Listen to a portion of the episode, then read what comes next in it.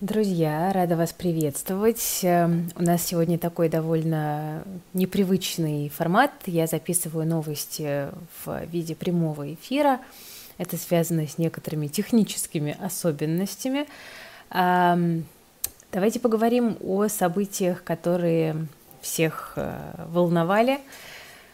А, в мире экономики и финансов, конечно же, потому что именно эта тема является основной для проекта Invest Future. Хотя очевидно, что, конечно, есть одна доминирующая тема, а, которая сейчас в первую очередь волнует э, всех э, без исключения, э, но мы с вами смотрим на происходящее именно в разрезе того, как оно может влиять на наш кошелек. Напишите, пожалуйста, в чате, насколько хорошо видно, слышно и так далее. Э, ну, а я потихонечку э, пойду по новостям, которые я хотела вам рассказать, потому что, конечно, с тем стрессом, который мы все переживаем в эти дни, как-то вообще немножко непонятно, как, как работать. Но, тем не менее, руки опускать нельзя, поэтому э, мы продолжаем. Э, итак, э, друзья, во-первых, у нас тут появились первые данные о э, бюджете России на 2023 год. На следующей неделе этот проект рассмотрит Госдума. А, и что мы видим? Мы видим, что, собственно, следующий год мы встретим с э, дефицитом. Э, доходы э, снизятся до уровня 26,1, а расходы вырастут до уровня 29,06 триллиона рублей. А, при этом компенсировать дефицит из Фонда национального благосостояния Минфин не планирует, но и кубышку пополнять до 2024 года тоже не будет.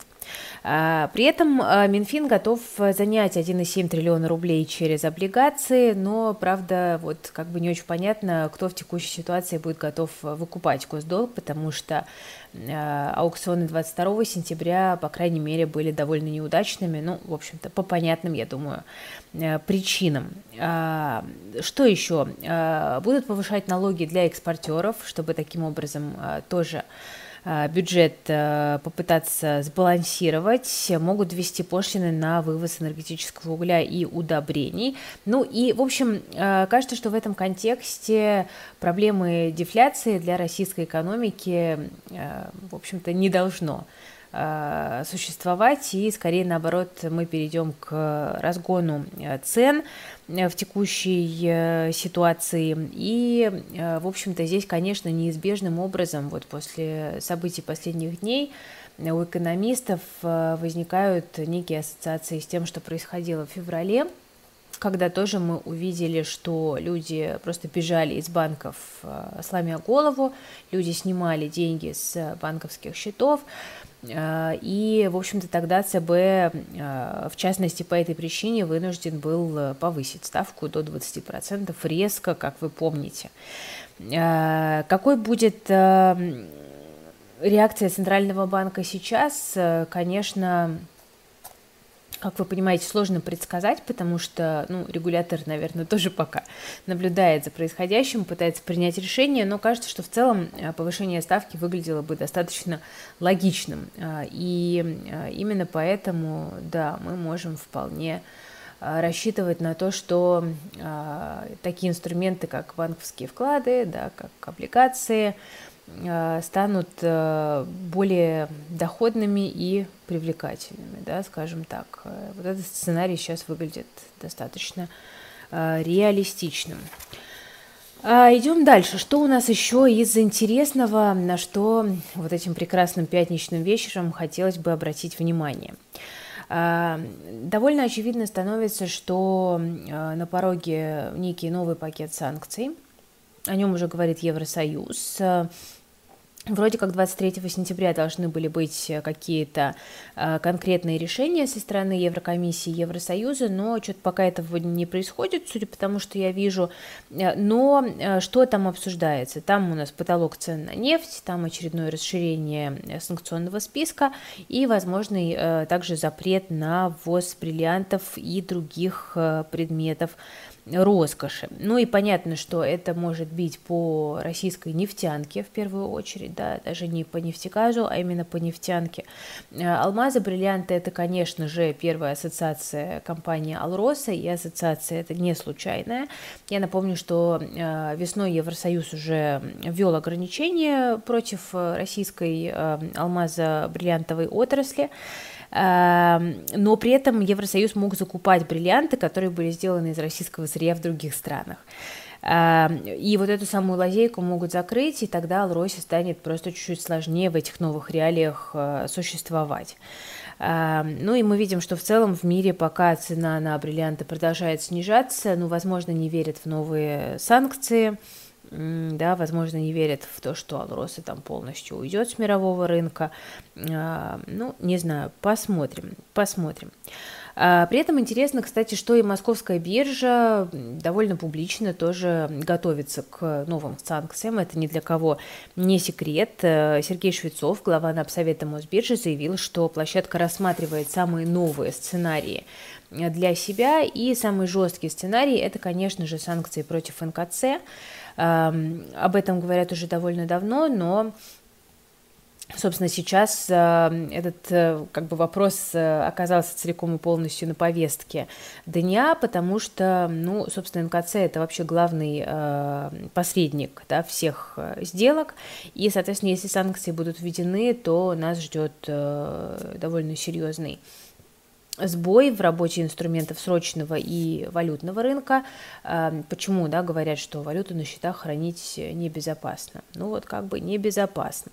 Эм, как, как минимум она может просто замерзнуть эм, вот так, как это произошло, допустим, со швейцарскими франками. Да, то же самое может произойти и с долларом.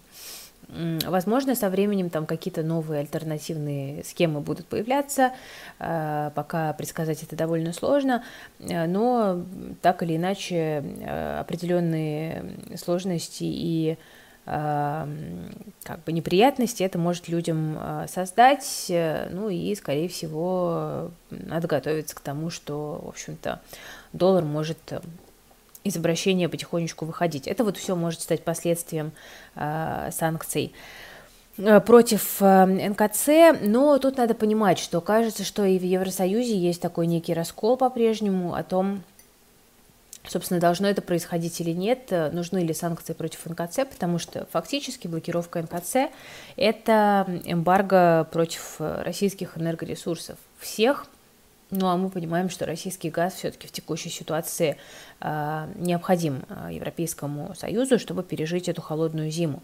И именно поэтому есть как бы вот несколько таких э, партий, да, э, часть из них выступает за то, чтобы наложить санкции по НКЦ, часть из них говорят, что это навредит самому Евросоюзу. Кроме того, э, еще из того, что обсуждается, это э, возможные санкции против э, НРД. Я напомню, что НРД, ну, как вы, наверное, заметили, да, уже находится под санкциями Евросоюза, а тем временем он может также оказаться и под санкциями США. И почему это сейчас может быть Важно, потому что уже сейчас э, Мосбиржа ведет э, переговоры о том, чтобы все-таки разморозить э, активы лиц, которые не находятся под персональными санкциями. И если все-таки США тоже наложат санкции на НРД, то эти переговоры могут, ну, как минимум, отскочить назад достаточно существенно. Вы пишете, вот я вижу в чате, Кирер, какой раскол в Евросоюзе, э, там что-то, неужели вы в это верите? Ну, мне кажется, что здесь вопрос именно в том, что просто часть э, европейских э, ну, не знаю, там, элит политических, да, или как это назвать правильнее, требуют этого запрета прямо сейчас, а часть из них говорят, что вот именно так быстро разрывать связи а, будет болезненно и для самой европейской экономики. Ну и, собственно, мы видим это по заявлениям многих политических э, лидеров, да, там даже Венгрия довольно активно эту позицию отстаивает. Ну, в общем, э, скорее всего, если НРД попадет под санкции США, то это может достаточно серьезно ударить э, по вот этому процессу переговоров по разморозке активов, которые нам всем в общем-то, интересно, да, тем, у кого активы все-таки застряли. Что еще? Что еще у нас интересного было? Давайте так коротенько взгляну а, на свои распечатки.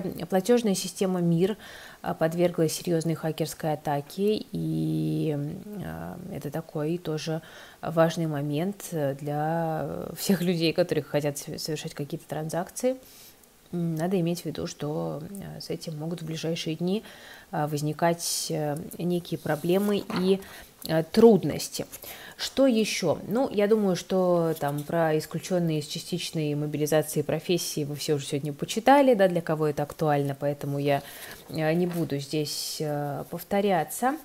И еще хочу обратить ваше внимание, все-таки мы же как бы про финансы и про финансовую грамотность, про гигиену финансовую, поэтому обращу ваше внимание на то, что очень сильно активизировались мошенники в последние дни – и это связано как раз-таки вот с э, выходом указа о частичной мобилизации, э, потому что огромное количество аферистов, которые предлагают людям э, помочь значит, избежать исполнения своего долга, огромное количество рассылок с вредными ссылками, огромное количество фишинговых сайтов появляются, и это все тоже такие моменты, которые нужно учитывать, э, потому что, ну, вот как бы э, можно попытаться купить такие услуги на эмоциях. Все, конечно, сейчас очень сильно переживают, абсолютно понятно. Странно было бы, наверное, как бы не чувствовать ничего. Э, но будьте осторожны и прежде чем там что-то такое принимать какие-то обещания, вы взвесьте, пожалуйста, все риски и проверьте, что это за люди вам а, какие-то такие услуги предлагают. А, ну что, это, вы знаете, вот вы пишете, я вот вино пью, думаю, как дальше жить, а тут Кира со своими инвестициями. Да я как бы не столько про инвестиции, сколько просто немножечко держу вас в курсе экономических новостей, да и себя тоже, чтобы не терять тонус, потому что, ну, еще раз повторю, да, конечно, очень тяжелые дни, и, а, конечно, хочется просто опустить руки и сказать, да, собственно, а, а за, зачем это все вот здесь мы делаем. А, но с другой стороны, надо продолжать. Экономика существует всегда. Очевидно, что, конечно, там сейчас э, будет потихонечку экономика перестраиваться на другие рельсы. Э, но, в общем-то, это не значит, что она исчезнет. И на этой позитивной ноте э, я предлагаю вас отпускать. Доброй ночи, хороших выходных. Берегите, пожалуйста, себя не совершайте эмоциональных решений, э, и абсолютно точно все будет хорошо, рано или поздно, так или иначе, выше нос. Хорошего вечера, друзья. Всем пока.